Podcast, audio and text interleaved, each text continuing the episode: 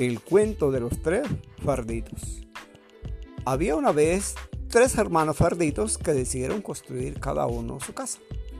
El menor, que era muy flojo, hizo su casa con paja. No se demoró nada en construirla. El fardito, al ver a un lobo merodeando, se encerró en su casa muy asustado. Fardito, Fardito, por favor, déjame entrar, dijo el lobo. No, no, no te dejaré entrar. Tú quieres comerme, contestó temeroso el fardito.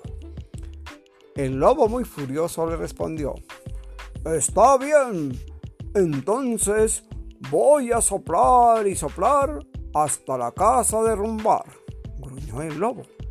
Y plaf, la casa se derrumbó. El fardito corrió a la casa de su hermano, que estaba muy cerca de allí.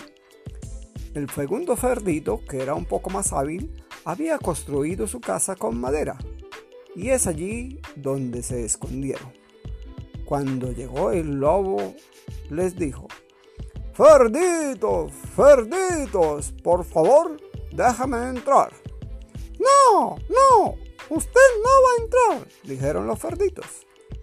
Está bien, entonces voy a soplar y soplar y la casa derribar, gruñó el lobo.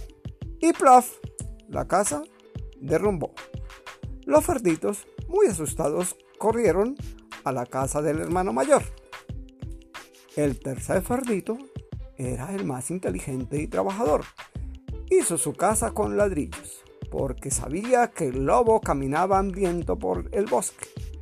Ni bien terminó de pintarla, sus hermanos entraron corriendo a su casa y el lobo vino justo detrás de ellos. Ferditos, Ferditos, por favor, déjenme entrar, dijo una vez más el lobo. No, no, ni hablar, dijeron los ferditos.